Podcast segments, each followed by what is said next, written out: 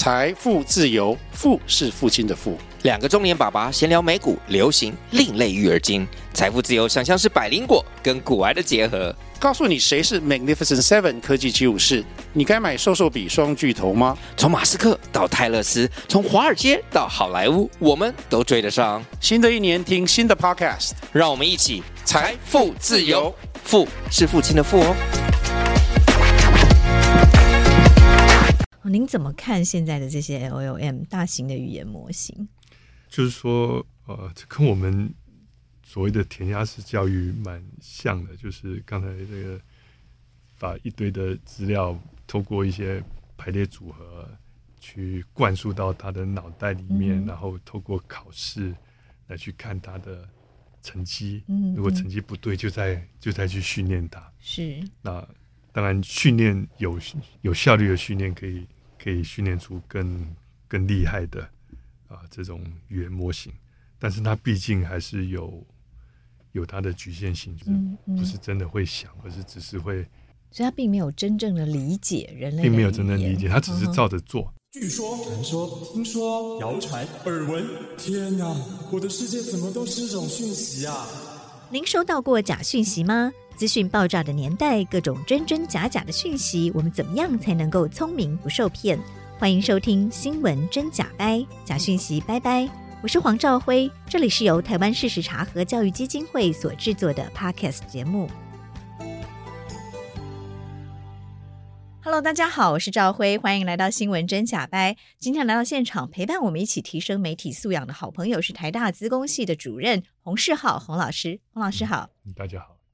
洪老师哦，最近 AI 实在非常非常的热哦，哦，自从 ChatGPT 推出之后，短短两个月，全球有超过一亿的使用人数哦。那到现在，大家都还在热烈讨论 AI 会改变世界。那我我们今天就特别想要跟洪老师真真正的 AI 专家，我们来谈谈怎么来面对这个 AI 浪潮，AI 到底有多强大？那它的限制又在哪里？它可能如何改变我们的生活？以及我们应该用什么？样正确的态度来面对它？好，洪老师，AI 越来越强大哦，您怎么看呢？呃，其实，在这一波大家特别有感之前，呃，十多年前就开始有种种的迹象啊，包括说 AI 去参加一些比赛就开始拿奖。然后开始判读照片，判读的比人类还要快又又准确。是啊，那开始做一些决策，什么决策呢？嗯、下棋啊，下棋大家都听都还记得，AlphaGo 也不过是在可能六七年前的事情，AlphaGo 就、嗯、就比人类要强，这个世界棋王围棋。对，那事实上有些 AI 已经默默的在使用，大家可能呃没有感，但是。啊、呃，对于业者是很重要的技术啊，例如说语音辨认，大家现在用的 Siri 或者是 Google 的翻译啊，现场即时的翻译，其实都是在 AI 的技术的、嗯、呃 power 下面。厉害的 Google 人脸辨识，又又准确，对不对？比以前更准确。但是对 Google 来说，它又是啊、呃、有一些特殊的方法，可以让它的成本降得很低，所以可以普遍的实现在啊、呃、这些服务里面，而且不跟大家收钱。这太好了。嗯、那最近这一波就是啊，现在啊一直在我脸书刷版的 ChatGPT，不少的朋友他们啊试用的结果就开始在脸书上啊这个新的报告，有的人觉得很好，有些人觉得啊这个哪些地方好，哪些地方美中不足，或者是觉得他在胡说八道，都有一些人分享一些技法，嗯、所以看起来这个是非常非常热门的，使用率越来越高的一个啊新的服务。对，面对 ChatGPT 啊，我觉得也也有呃很有趣的不同的现象哦，比如说可能年纪稍长一点的人可能会觉得啊，那都只是一个 entertainment，它 终究只是一个娱乐哦，因为它生产的讯息可能也不可靠啊。对，但是像呃，比如说我自己的同温层，确实跟世豪老师同温层 overlap 蛮多的哦，嗯、很热衷使用 ChatGPT，然后每天都听到好多人在赞扬他，说哇，他好厉害，他可以帮我收集好多资料，他可以写。写一篇很棒的新闻稿，他甚至可以写访纲，他甚至可以写论文。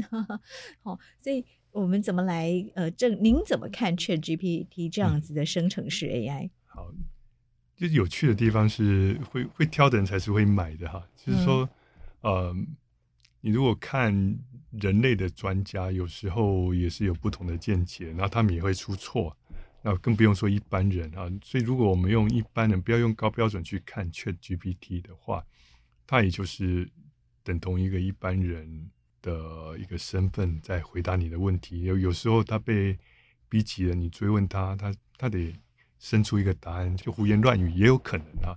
但是，他比人类厉害的地方就是他知识广博，因为当初在训练他的时候用了极大量的资料去训练他，所以他他的知识啊，就纯粹他储存在他的资料库里面的知识是比绝大多数人来的多的。所以在某些领域，他的广博的知识跟他这个的文笔，他学了很多专业作家的文笔，所以他可以写出。貌似正确又广博啊的这个论文出来，那要怎么判断它是真的是假的？就就要靠专业啊，才才有办法去判断。嗯、所以这个是一个很好的工具，至少在写作上面，那怎么去用它写出更好的东西啊？这个是有好有坏。那有些人就他开始担心啊，他如果胡说八道怎么办？然后你要怎么驾驭这个工具？那如果没办法驾驭这个工具？又该如何是好？所以有一堆的的这个议题啊，现在是蛮蛮火红的讨论。嗯哼，在学校也也在争议啊，嗯、这个究竟要怎么看待它？嗯，是。所以您会建议学校怎么看待它？台大已经 announce 对大家讲，我们要以开放的态度去、嗯、去面对这个 ChatGPT 这一类的新的 AI 工具。因为它是人类的好帮手，但是怎么用它？啊，就是需要一个调试的过程。那坦白说，这个对于老师跟学生都是啊需要调试蛮大的挑战。首先，你在课堂上面啊惯用的那些写作业啊的这些方式，就可能要做一些调整啊，所以要重新出作业，不然这些作业学生全部都是 ChatGPT 写的，秒杀几秒钟就做完了。那学生方面就是。呃，要学会怎么用这些工具啊，那然后还要检验它，看它产生资料是产生出来的结果是对的还是错的。对，那学校方面啊，呃，把这个东西要看成是，既然是个好工具的话，我们是怎么支持它？那让所有的学生都可以用得到。那如如果不给予学生的支持，那有些学生用，有些学生可能不知道怎么用。那会造成立足点不平等，那在教育上面也是一个一个问题出来啊，所以对于学校来说有蛮多的努力要去做的。嗯哼，是，所以您认为啊，像 ChatGPT 这样子的生成式 AI 可能改变哪些产业？现在我们可以想象一下，ChatGPT 现在虽然还有一些问题，但是已经许多人认为啊，至少对这些人来说它是可以用的啊。那但是。啊，对某些产业，它还可能欠缺啊，例如说，啊，它需要 ChatGPT 不要胡言乱语，要么就是懂啊，知之为知之，要么就知之为不知为不知，就跟我说不懂。它需要啊一个呃正确性高于它的创新性，所以这种行业啊，它就需要呃在想办法找到适合它的选项，或者是在啊。GPT 觉得 GPT 的应用上面要多一些，呃，可以去掌控它的一些方法啊，所以很多人在在想以 GPT 确 GPT 作为基础，怎么样让它是可以可以驾驭的。那有些产业它有一些专业的需求啊，它目前的 ChatGPT 是属于一种通用型的，它学的东西也是杂七杂八的很多通用，但是它缺乏。某一个专业的知识，嗯，例如说，呃，有些公司，我们举大家都熟知的台积电好了，嗯，啊，台积电有很多内部的资料，嗯，它是世界上现在少数的这个最先进的晶片制造商，啊，这些内部的资料非常极度的机密。如果去过台积电，就知道说手机不能带，嗯嗯、就是不能带进去啊。很多东西，这个电脑的 USB 的孔要要要把它这个贴起来，对资料的管制是非常的严格的。那当然，他不可能把这些资料交出来给啊人家去帮他训练，因为他需要保密。所以，而且他做的事情啊，原本他就是做很多大数据分析，那现在也是要用类似的技术来帮助他的公司内部各个使用者，从啊一般的这个 Office 的应用到一些专业的运用，他各个部门可能都需要，所以对他来说，他他可能啊需要发展一套啊使用的方法，然后用自己的内部的资料去训练啊来。提升它的内部的生产效率，嗯，在国际竞争上会会更上一层楼，所以可以有各种不同的产业需要某种的克制化，或是特殊化，或是把自己的隐私的资料放进来。我想政府政府部门也有同样的需求，因为我们有很多，例如说健保的资料，那政府方面有很多的机密资料，那这些机密资料大概也需要有一一套啊、类似。呃，刚才讲的这个产业界的方法来，来来去协助政府变得比较更有效率一点，但是在同时要照顾到这个资料的隐私性。嗯哼，是。那我们知道哦，这个 AI 的进步是非常快的哦，嗯、尤其这个 Deep Learning 哦开始，对啊，它会自我学习 哦。那人类要吃饭睡觉，它不用嘛，所以 AI 会越来越强大。这是您以。也相信您也认同这样的观点哦，但是它究竟会强大到什么程度哦？现在另外有一些人开始担忧说，啊、呃，人会不会被 AI 取代，甚至会不会毁灭 人类？对嗯，那从这一系列就是这十几年开始，就是有非常长足的突破，一个 milestone 接着一个里程碑啊，一个一个突破，所以会让很多人觉得，呃，这个发展无可限量。那一个终极的目标，呃，叫叫做通用型的人工智慧，就是它可以跟人一样解决呃人类能够解决的所有的问题。嗯哼。那目前的 AI 还没有到这个水准，那究竟离这个水准多远？那我们就先来看看这个 AI 啊，呃，其实它是一个复杂的东西。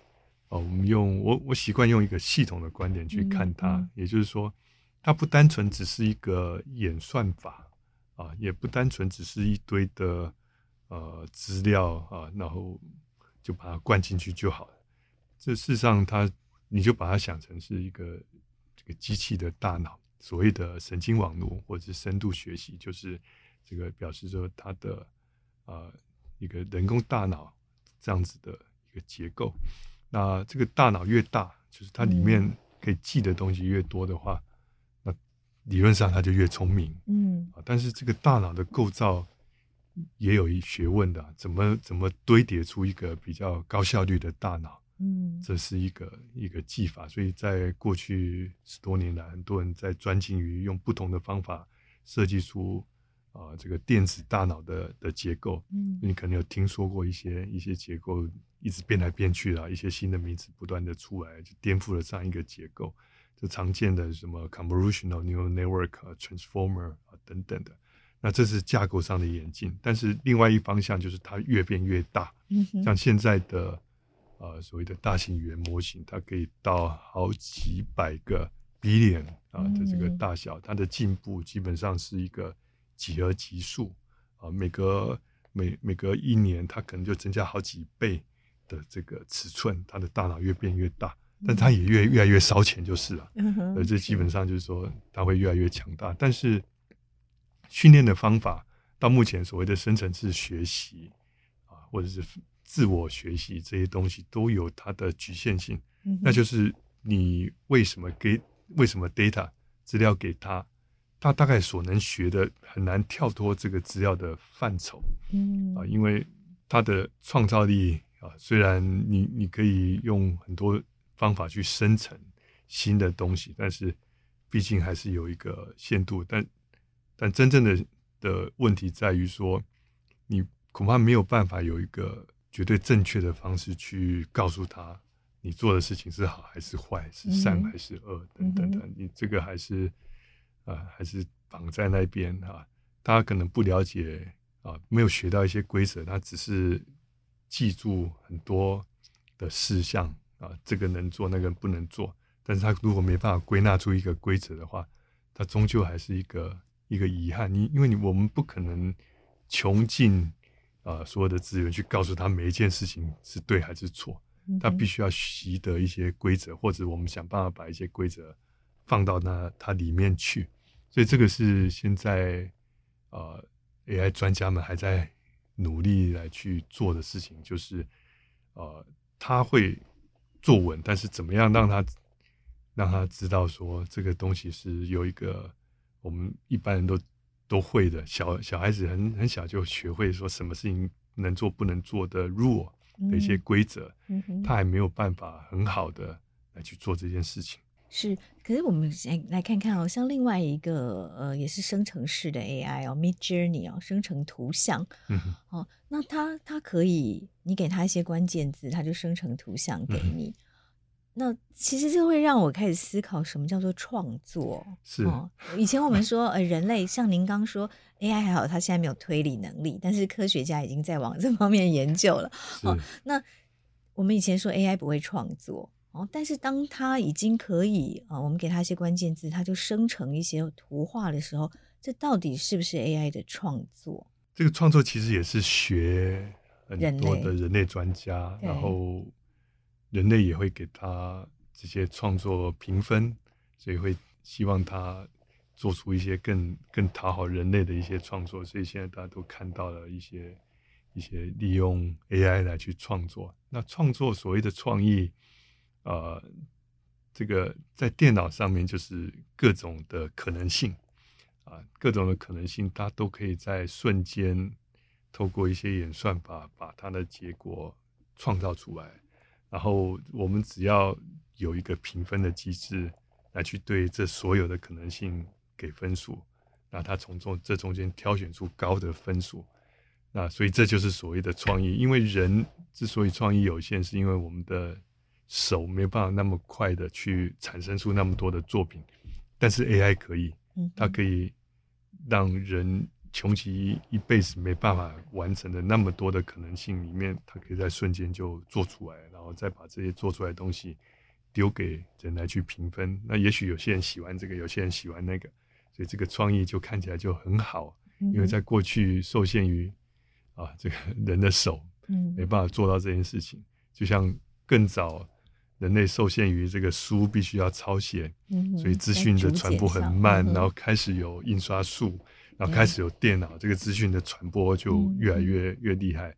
所以从我的观点来说，这个创作其实是人类早就会的东西，也就是说它，它它的生产力啊远大于人类，嗯哼，那以至于说这个创意就变得非常丰富。但是同一个时刻。也会让这个创意的成本降到一个程度，也许大家就不再珍惜它啊。这也是一个我想很多的创作创作者的一个隐忧。在、嗯、哼过去，为什么现在很多的手工的画还是非常的值钱？我们为什么有些产品坚持要用手工机械做的就不值钱了？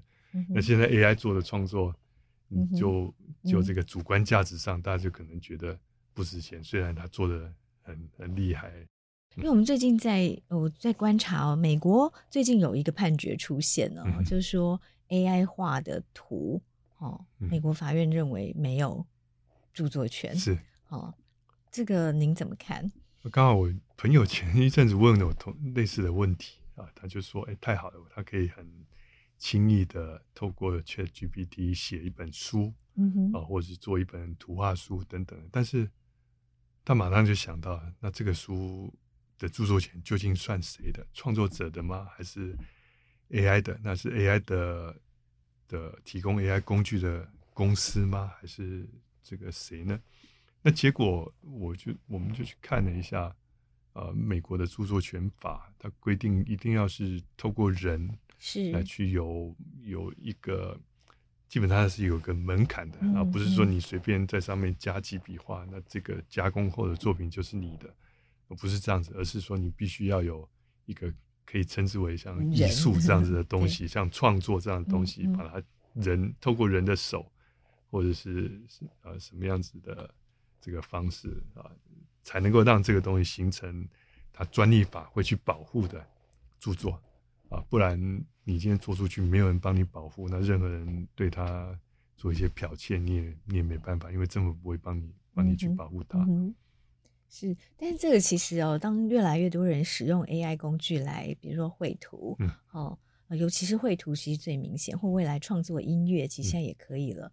嗯、哦，但是它如果不受著作权保障，哦，只不过是它，但是因为这中间包括人要画一幅 Midjourney 的画，嗯、呃，用 AI 做一首歌，我们说要给它下咒语嘛，要下非常多的关键字，哦。哦，现在叫做咏唱诗哦，对，所以那个其实里面都没有这个智慧财产在里面吗？嗯，对，所以从这个角度看，好像也怪怪的。所以第一件事情就是这个智慧财产的法法规可能要要看看怎么去修改啊，来来去面对这个事情。那在不修改的前提之下，那这些东西都没有保护，那怎么去？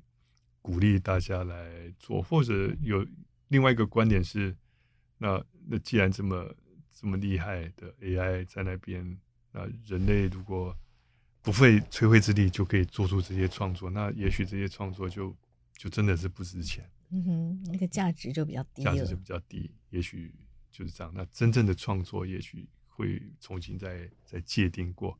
是我们给 AI 的资料越多，嗯、让它学习的对象越多，它出来的效果就会越好，嗯、对不对？但就像您说，它就需要更大的模型，然后更花钱哦，然后系统要够大够快，才能有高的效率哦。嗯、所以这个 AI 模型也就会陷入了一个军备竞赛，对不对？是。那过去几年大概有几个大公司，呃，大家耳熟能详的，就是 Microsoft、微软啊、Google，还有 Facebook。就这几家公司，他们有啊、呃、非常多的这个人才啊、呃、在在里面啊、呃，那从事 AI 相关的，当然不止这几家，嗯、或者只这这几家比较大规模的在在做这些事情。那它的训练成本也相当惊人哦，是，就是一个呃 single training run，呃 single training run 中文要怎么解释？然后就花了三点六亿台币。就是说，你收集了一堆的资料来训练它。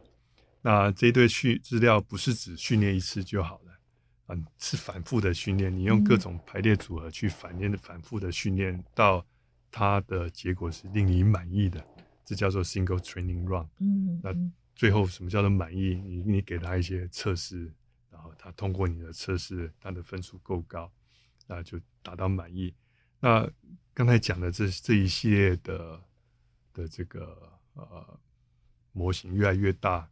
那它的那个标杆啊，它让人满意的程度就就随之提高。嗯，那之所以是军备竞赛，是因为啊、呃，在这个过程中，其实刚才讲的几个大公司都在啊、呃、互相角力。你出了一个，我就推出一个比你大的，然后我的我的能力比你强，就把你给盖掉了。所以这这一直到去年啊，这几家大公司还在。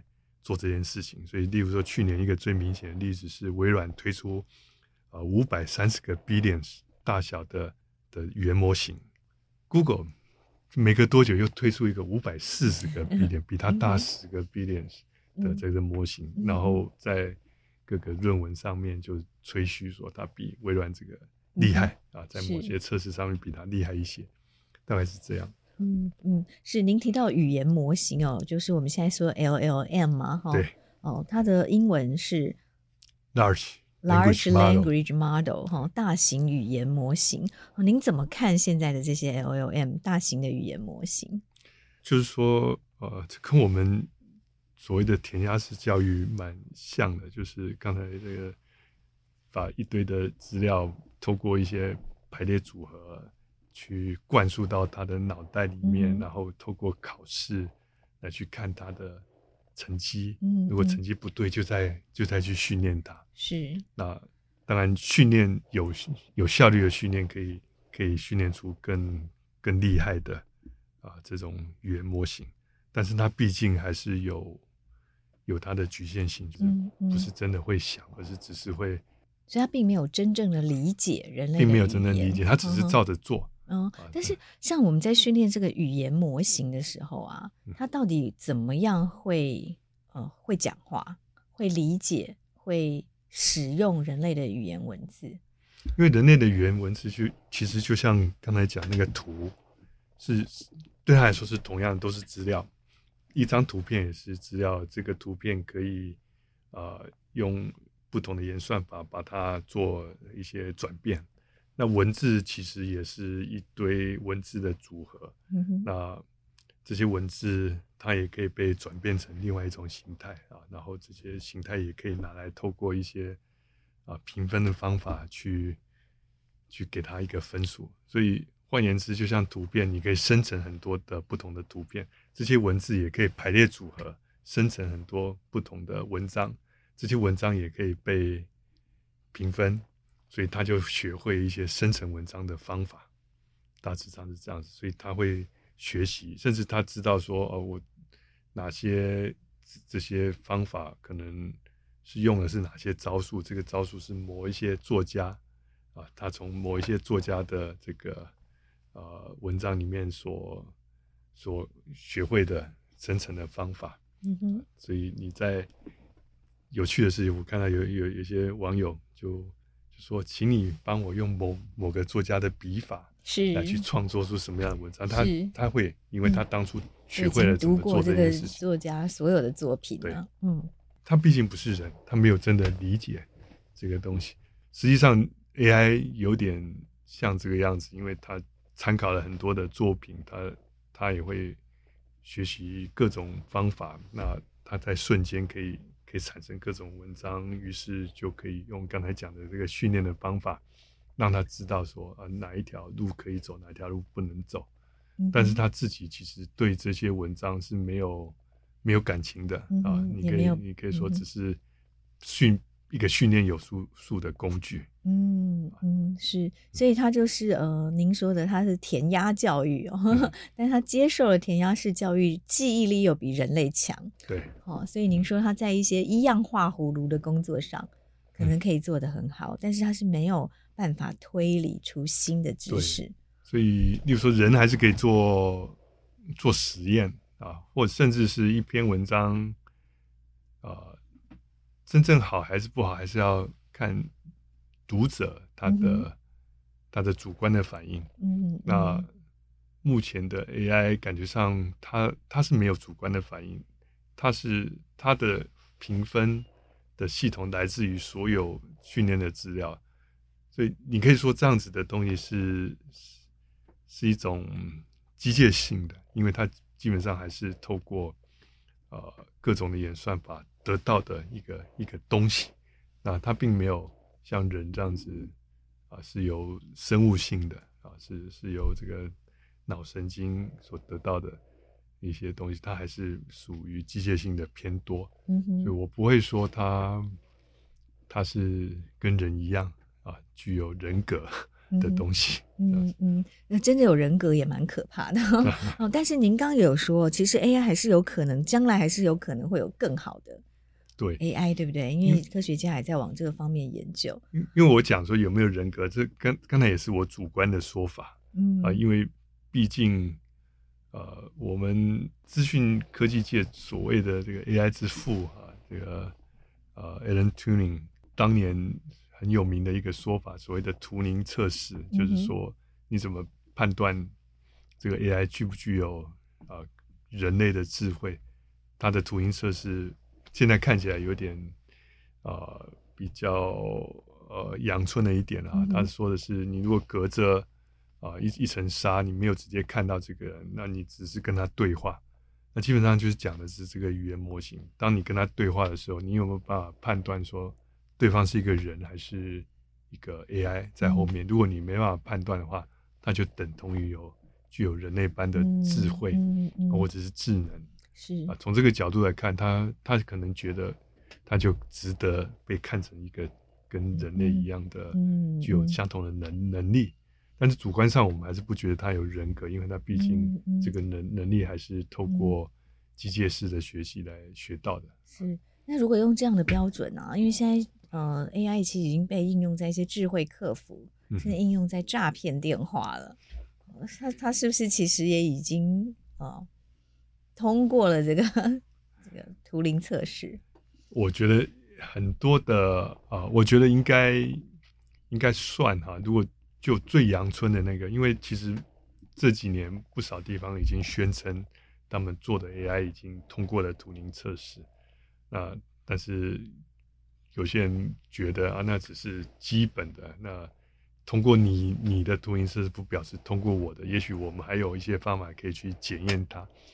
所以呃，这关键可能在于检验的方法。我们如果不断的提在提高 AI 的能力，但在同时我们也也在做检验啊，是不是 AI 产生的这些产物的这些技术，那等同于就是我们把啊这个图灵测试的标准提高了啊，这这个是一个一个看法。另外一个看法是。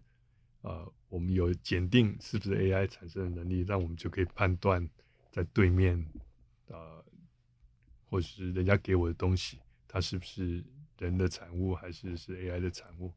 那这个东西对于一些用途，例如说学校在交作业的时候，有有些时候希望这是亲手写的，嗯、啊，那希望能鉴别是不是 AI 帮你忙的，是有一些帮助了，或者是、嗯、呃。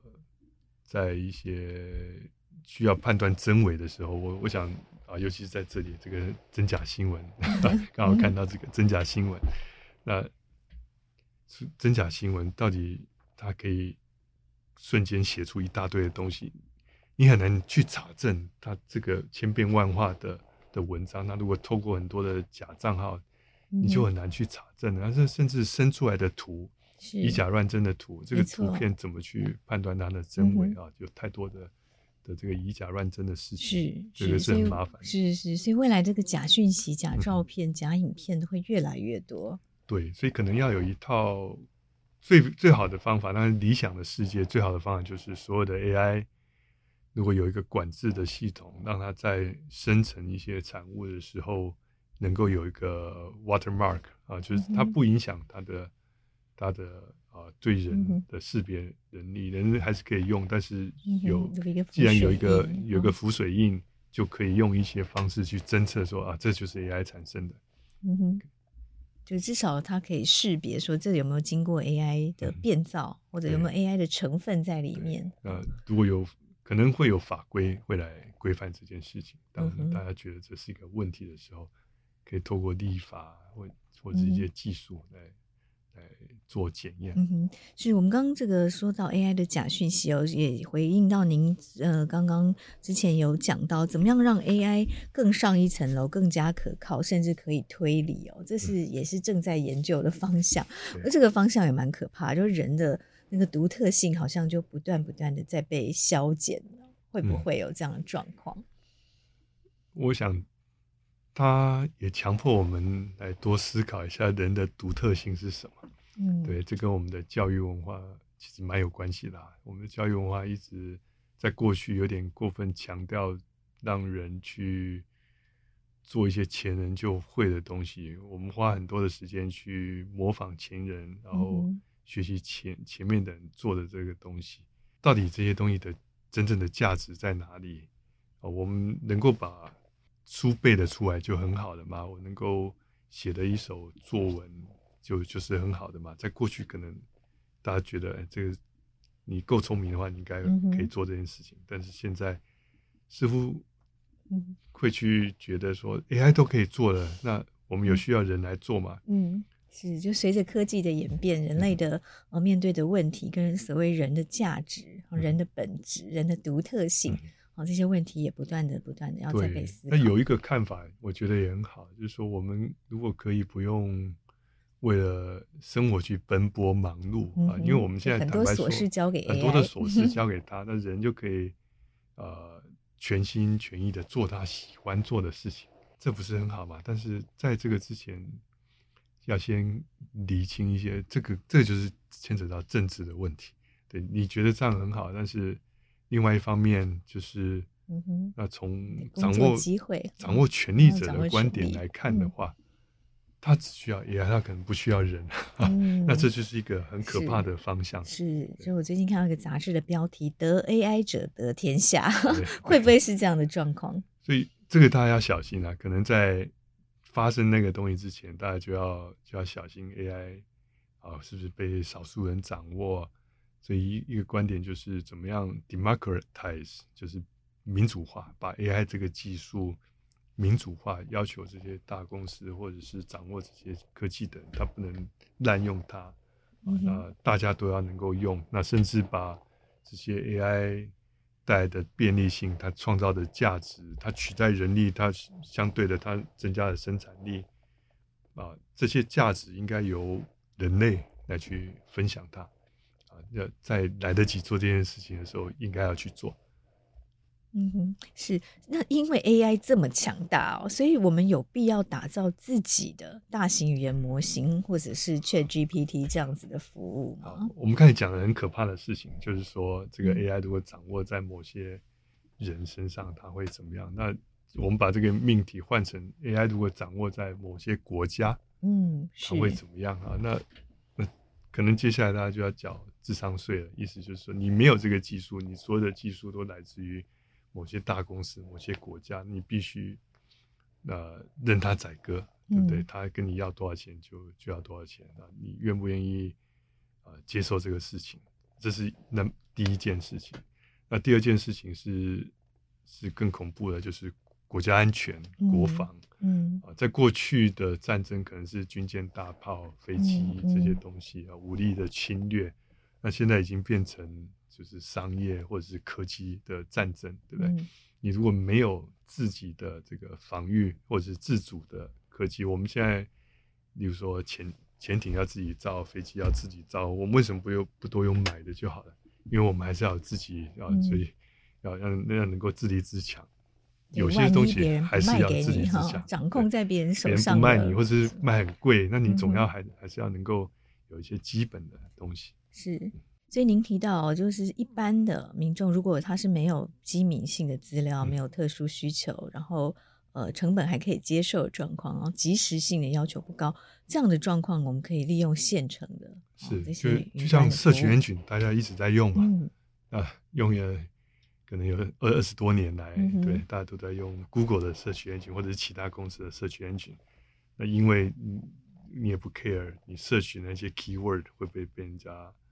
被人家盯上啊，或者是你把你的资料放在 Google Drive 上面，或是微软的，或者是 Apple 也有放在这些云端的硬点，你也不在乎资料会被看。那它有经济规模，它提供的服务的售价便宜，这个是 good deal，我们就就用，所以不需要国家犯不出来，犯不着跳出来去说我要做一个给老百姓用的 ChatGPT。因为能够买到的，你不要花钱来做这个事情。嗯，而且你自己做，你你也竞争不过人家，结果就是冤枉。我们在过去有好几个这样子的的案例，并不是我并不想在这里讲啊，嗯、这个并非凡事都要做，要要看情况。是，所以您认为在这个 AI 上面，政府应该要做的是什么？政府要想办法，就是呃，也许。要跟上时代，有些基本的服务，他可能要要想办法提供给大家。例如说，呃，现在大家基本上都有上网，就有办法上网，对这些基础建设，呃，从二 G、三 G 一直到五 G，这个网络这算是基本建设。然后上网的能力是现代国民基本的东西，所以每个乡镇应该都要能够上网。我想这是政府政府责无责无旁贷的事情。嗯、那 AI 也会变成这这个东西、嗯、啊，这个怎么样可以把便宜好用的 AI 提供给大家？不见得要自己做，是也许跟大公司合作，把这些啊，看在适当的时间点把这些服务推广给大家啊。那在教育的现场也让大家可以用。那我想产业界自己会去想办法，这就不用担心。嗯哼。那另外就是这个这个东西，如果大家好好的用的话，可以提升大家的生产力啊啊，尤其是在现在我们在少子化，所以少子化，我想 AI 对我们来说应该是一个好消息才对啊。这个很多工作确实可以让 AI 来辅助。对，我们过去从台湾人很多啊，很拥挤的地方变成少子化。呃，当然，对我们这种老人家，我啦，我这种老人家可能会担心后谁来照顾我。但是，如果乐观一点来看，AI 的工具加上机器人，这些也都是同样的这个直通讯的啊高科技的产品，它可以取代一些劳力啊。那那 Why not 啊？为什么不好的用它来去？让我们可以安然的度过这个少子化的危机呢？嗯、是是，对，所以您认为啊，像呃 AI 是未来会在哪些面向上哦，可以解决人类的问题？首先就是在文字多媒体啊这些所谓的 content 啊这些内容上面，由于它的强大的生成的能力，更方便轻松的去表达。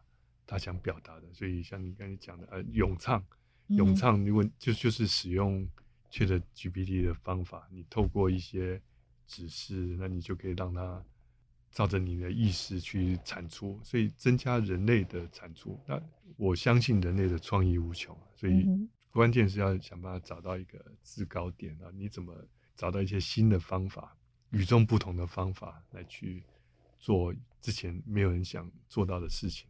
啊，这这是怎么让啊 AI 跟人类可以共存，大家和平相处，而不是一个取代一个。嗯、那在这个过程中，人会有压力，嗯、会有压力，他他需要要升级，要升级。嗯、啊，那我们怎么样让人的压力可以不要太离谱啊？或者是让一些人突然觉得没有没有价值，要安然度过这段时间啊？这个是。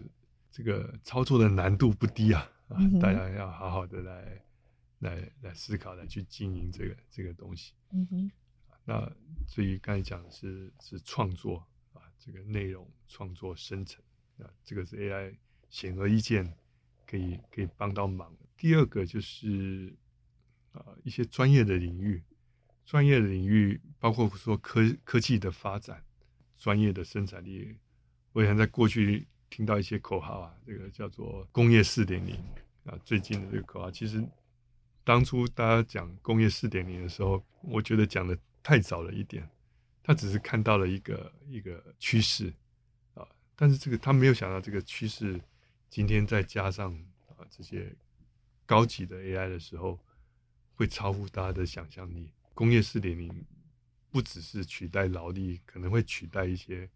原本是属于高级的人人力会在那边，那这部分有可能促进人类的，比如说科技的进化，然后科技的进化可能又是工业革命，我不知道现在算到第第几次工业革命，第三次还是第四次啊？这个越来越快，对世界的改变会越来越大。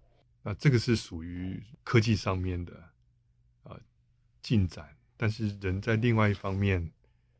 呃，在比如说我们的教育、文化、政治上面，呃，心灵上面有没有办法跟上来去驾驭我们的科技的进步？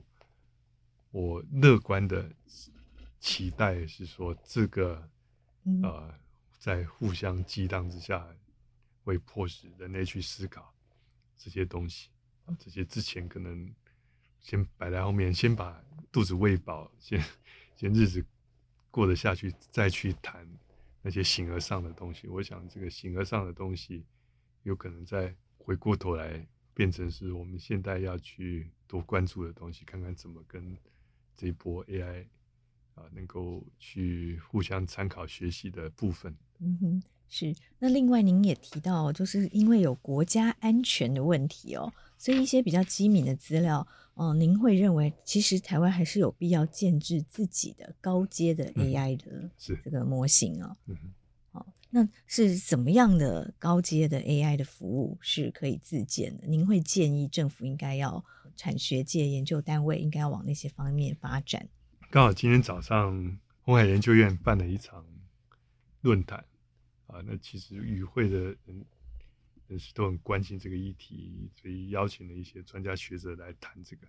那其中一个就是讲到说啊，这个呃运算平台很重要，因为它如果不在那里，没有够强大的运算平台的话，那你根本训练不动，嗯，因为所谓的大型语言模型，它本身就那么大，嗯，即便说我们想要把它压的压缩的比较小，那也是得等到通常嘛，得等到训练出来之后再想办法把它压缩，嗯哼，啊，你如果一开始就就限制了你的脑容量的话，你没办法做大，嗯嗯，所以需要高效能的这个计算的平台，对，大效能计算。那过去我在国家高速网络与计算中心帮忙了两在那边兼任副主任的时候，嗯、对这个议题我就非常的关心啊。我会去那边帮忙，一方面也就是希望看看在这方面能不能呃，在一些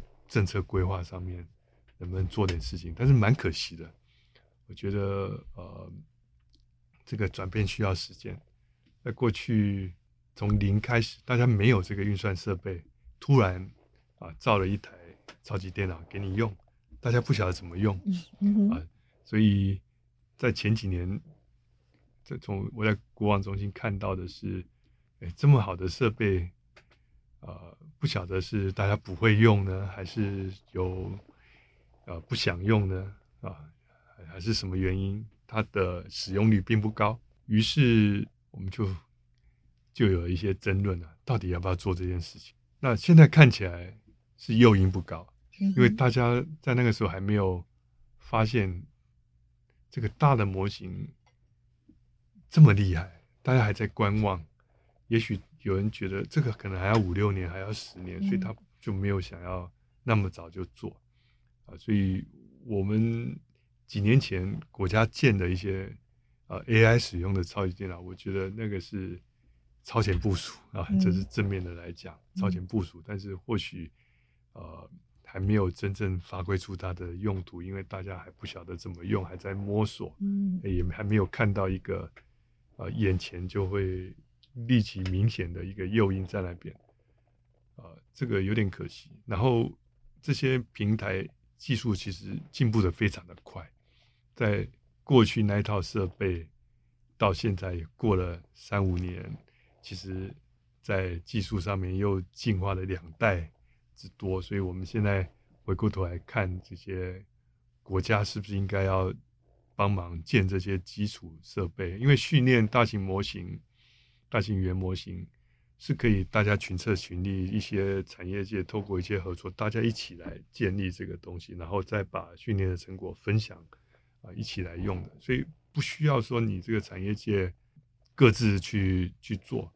那在这个过程中，你当然也可以说啊，你这产业界你自己讲好去自己去做一个，但国家不是应该在、嗯、在大家还没有办法很快的做这样子的决定之前啊，先先做点事情啊。所以我想，过去我们虽然呢，呃，像刚才讲的，发现。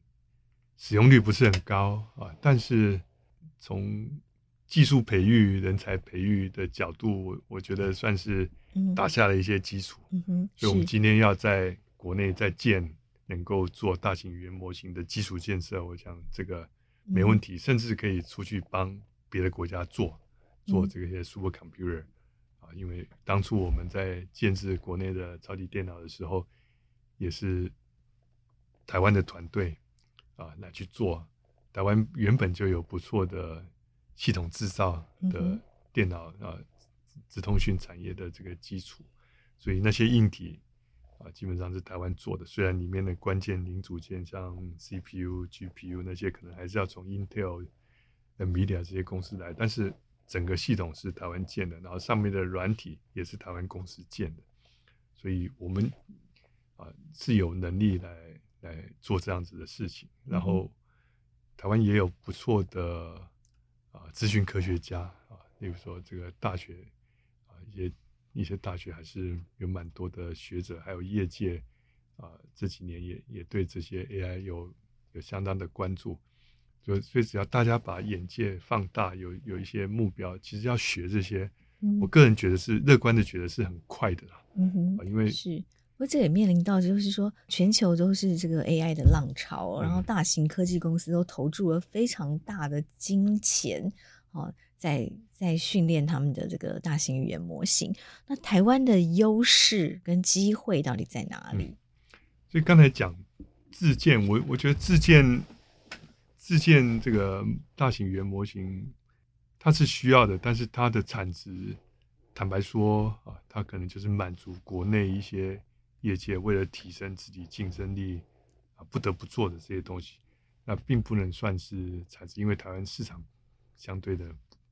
不是像国外一样那么的大，而是说这个 exercise，我们刚才讲的自建的这个能力技术，能不能输出啊，变成比如说系统？那台湾过去最最引以为为豪的就是一些硬体制造的的这个能力啊，所以世界很多的。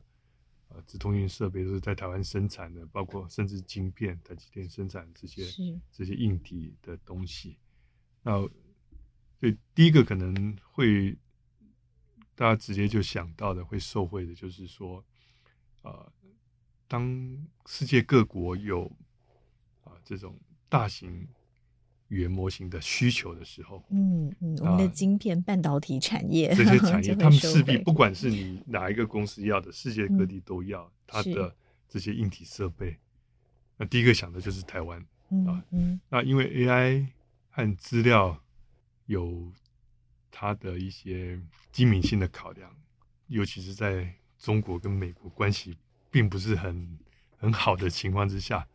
那这些设备来自于台湾的可能性相当的高，对不对？所以这这这是一个硬体产业的机会，但是他必须知道说这个硬体的发展的方向、嗯、系统的发展的方向朝哪里走，嗯，啊，他才有办法呃做出人家要的东西。嗯哼，是这是一点。所以您是认为台湾的机会还是有的哈？就是在即使在面对这个跨国科技公司，对，因为。虽然刚才讲软体很重要的制高点，但是在美国一些公司在追求这个软体价值的同时，他们不自觉或者是有自觉的放掉了硬体。啊，放掉硬体这件事情，最近我看到好几遍在检讨啊，美国一些呃有识之士在检讨做这件事情。他说：“晶片这么重要的东西，在全部都是给外面做，然后有的跑到中国去做，啊，那这样子怎么可以？所以他们有一个所谓电子复兴的计划，就是第一个啊，很多的晶片设计，看看能不能在美国国内再起来，然后把台积电在台积电不得不到美国设厂。但是这件事情说起来简易简单，做起来难，因为你人才。”要重新聚集在一起，这个这个有一定的难度，而且呃，做硬体设计不像做软体，呃，我自己是电机系毕业的，我我后来做软体，所以我知道这两边在态度跟文化上有有蛮大的差别。做软体的人，他可以天马行空，他可以创意发挥，他可以有弹性，因为做出来的东西随时可以改，它是软的。做硬体的人就需要谨慎，因为做出来的东西一旦进了工厂，把硬体做出来，你要改就很难了。所以他强调你要有规则啊，要要有方法，要严谨。所以两边的文化是不一样的。那所以，所以这个是台湾呃有的东西啊。那其他国家要复制台湾在硬体上的成功，相当的困难，即便是中国也也没有办法。中国可能在崛起的那个年代，在十多年前，我们台湾这边有在讨论啊，这个啊、呃，他想要做晶片设计，想要做半导体，会不会威胁到我们的产业？人都找过去了，会怎么办？可是到现在还没有发生啊，反倒是台湾这边还还很好啊。他也这证明了一件事情，就是说这个。硬体产业不是那么容易被复制的，那这个当做是利基，我觉得是是蛮有道理的。那软体相对的复制到不困难，因为现在有太多啊、呃、open source 开源的东西。嗯、那这些开源的东西其实政府也很难管啊。这个啊、呃，很多公司为了为了增加它的 visibility，它让大家看到。它要推广它的他的产品，他得开源，他可能在开源的同时保留一些呃公司的机密，可是嗯。绝大多数的东西是要让大家知道的，嗯、大家才敢用，才会用。嗯、所以软体界啊，反倒是很容易的去流通，很容易的去学习。当然，你可能跟最厉害的还是有有有差了一些啊。但是因为是在一个开放流通的环境，所以你你很容易可以把自己拉高到一个、嗯、一个层次。是，所以在 AI 上面，您对政府有什么样的呼吁跟期待吗？就我我我其实自己有一个忧虑啊，其实就像您说有那个呃国国安的问题哦。当所有的 AI 这么这些呃很厉害很强大的工具都掌控在 Google 啊、微软啊这些美国公司，那台湾的台湾会不会很可怕？未来得癌者得天下，那台湾呢？想所有的东西都被 AI 掌控之后，政府已经意识到这件事情了啊。政前阵子也看一些报道，政府呃知道这个。这波 AI, AI 浪潮，啊、呃，是需要有有应应措施的，所以他们也在想办法。但是这个至于要做什么呢？啊，那第一个就是刚才讲的那个，怎么样提供大众需要的基础建设，包括基础的 AI 服务。第二个是产业界要的啊，训练大型 AI 的平台啊，是不是可以？政府方可以帮忙啊，做做点事情啊，因为这不只是，这不是短期的东西，这个有它的门槛，所以有些小小的公司根本没有办法，大的公司也许他就内部花钱就做了，但是小的公司啊，他如果要要去啊，他有技术，他有想法，但是他需要平台的话，终究还是要政府来帮忙。那政府在过去有一些类似的。的东西，例如说台积电就是就是这样子啊。台积电在当年，呃，也许是因缘因缘际会啊，就就帮很多厂商代工，一一路带到现在变成很大的公司。那台湾有一些法人单位啊，在做的事情也是这样子。例如说，台湾在晶片设计为什么能够呃是世界的名列前茅，是因为政府其实。跟产学界啊合作的相当好，在过去这么长的一段时间，政府始终把这个当做是一个很重要的项目，在投入资源，然后把这个东西啊继续做下去，维持台湾的竞争力。那我想，在这个方面，政府的支持是不可少的。嗯哼。对，所以一般的产学研啊，教育界、社会大众面对 AI 浪潮，您有什么呼吁跟提醒？我想这一波 AI 浪潮，我们可以失力的地方蛮多的啦。啊，那我看到很多的产学研也开始动员起来啊，所以开始有很多的论坛，很多人在在谈这些东西。我想这是一个好事情。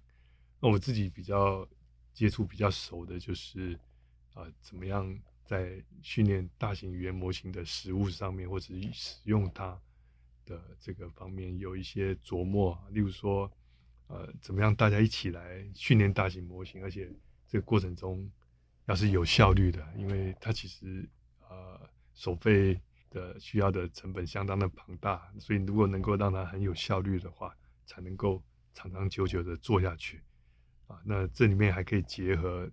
台湾的晶片系统设计能力来去做所谓的软硬体垂直整合，那可以让它的效率变变得更好。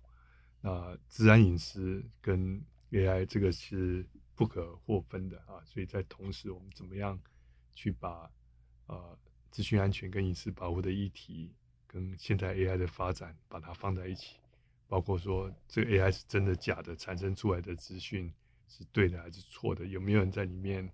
搞鬼等等的，那这这个里面的资料啊，究竟是不是合理合法的在使用？我想这个跟 AI 的广泛部署势必要连在一起看啊。那这部分我们不能闭门造车，想办法跟跟这个啊一些大公司合作，或者大公司一起，大家一起来来去看看怎么做这件事情。然后学校这边，我想刚才提到台大。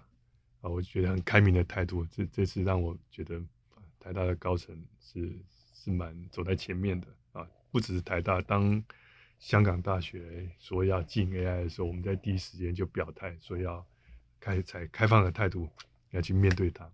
那怎么样讲容易啦？接下来我们就要处理这个问题，怎么把 ChatGPT 这一类工具把它导入到课堂上，让教学变得更好，对不对？然后，然后怎么做这件事情？那使用者在用的时候，可能用起来很好，可是当它产生了一堆啊、呃、是真是假的的结果的时候，你怎么去验证它？所以我觉得这个是教育文化需要面对的问题。那老师们。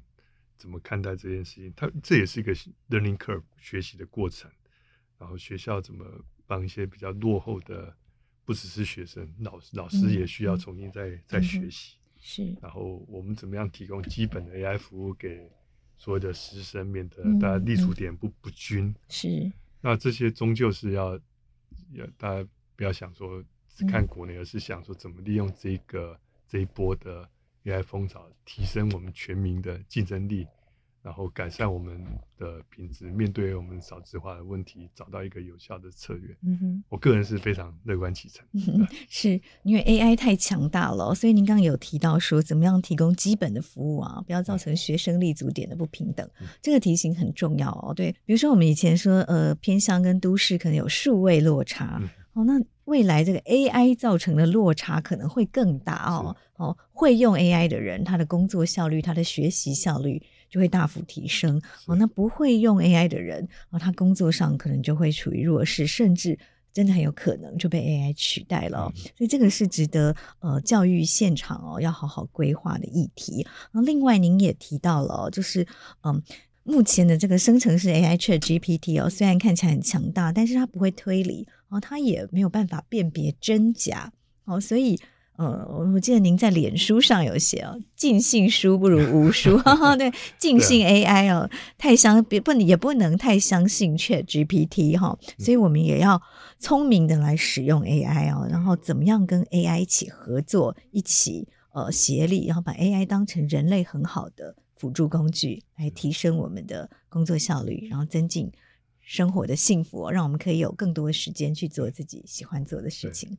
归纳很好，就是我所谓的乐观审慎的态度来去面对我们的 AI。OK，乐观审慎，谢谢侯老师，谢谢，谢谢收听新闻真假掰，这里是由台湾事实查核教育基金会所制作的 Podcast 节目，我们将陆续邀请各行各业的朋友来畅谈媒体议题。陪您一起增强对假讯息的抵抗力，让我们都能和假讯息说拜拜。欢迎您订阅留言，告诉我们您的意见和观点。如果您喜欢这个节目，别忘了给五星好评，也帮我们多多分享哦。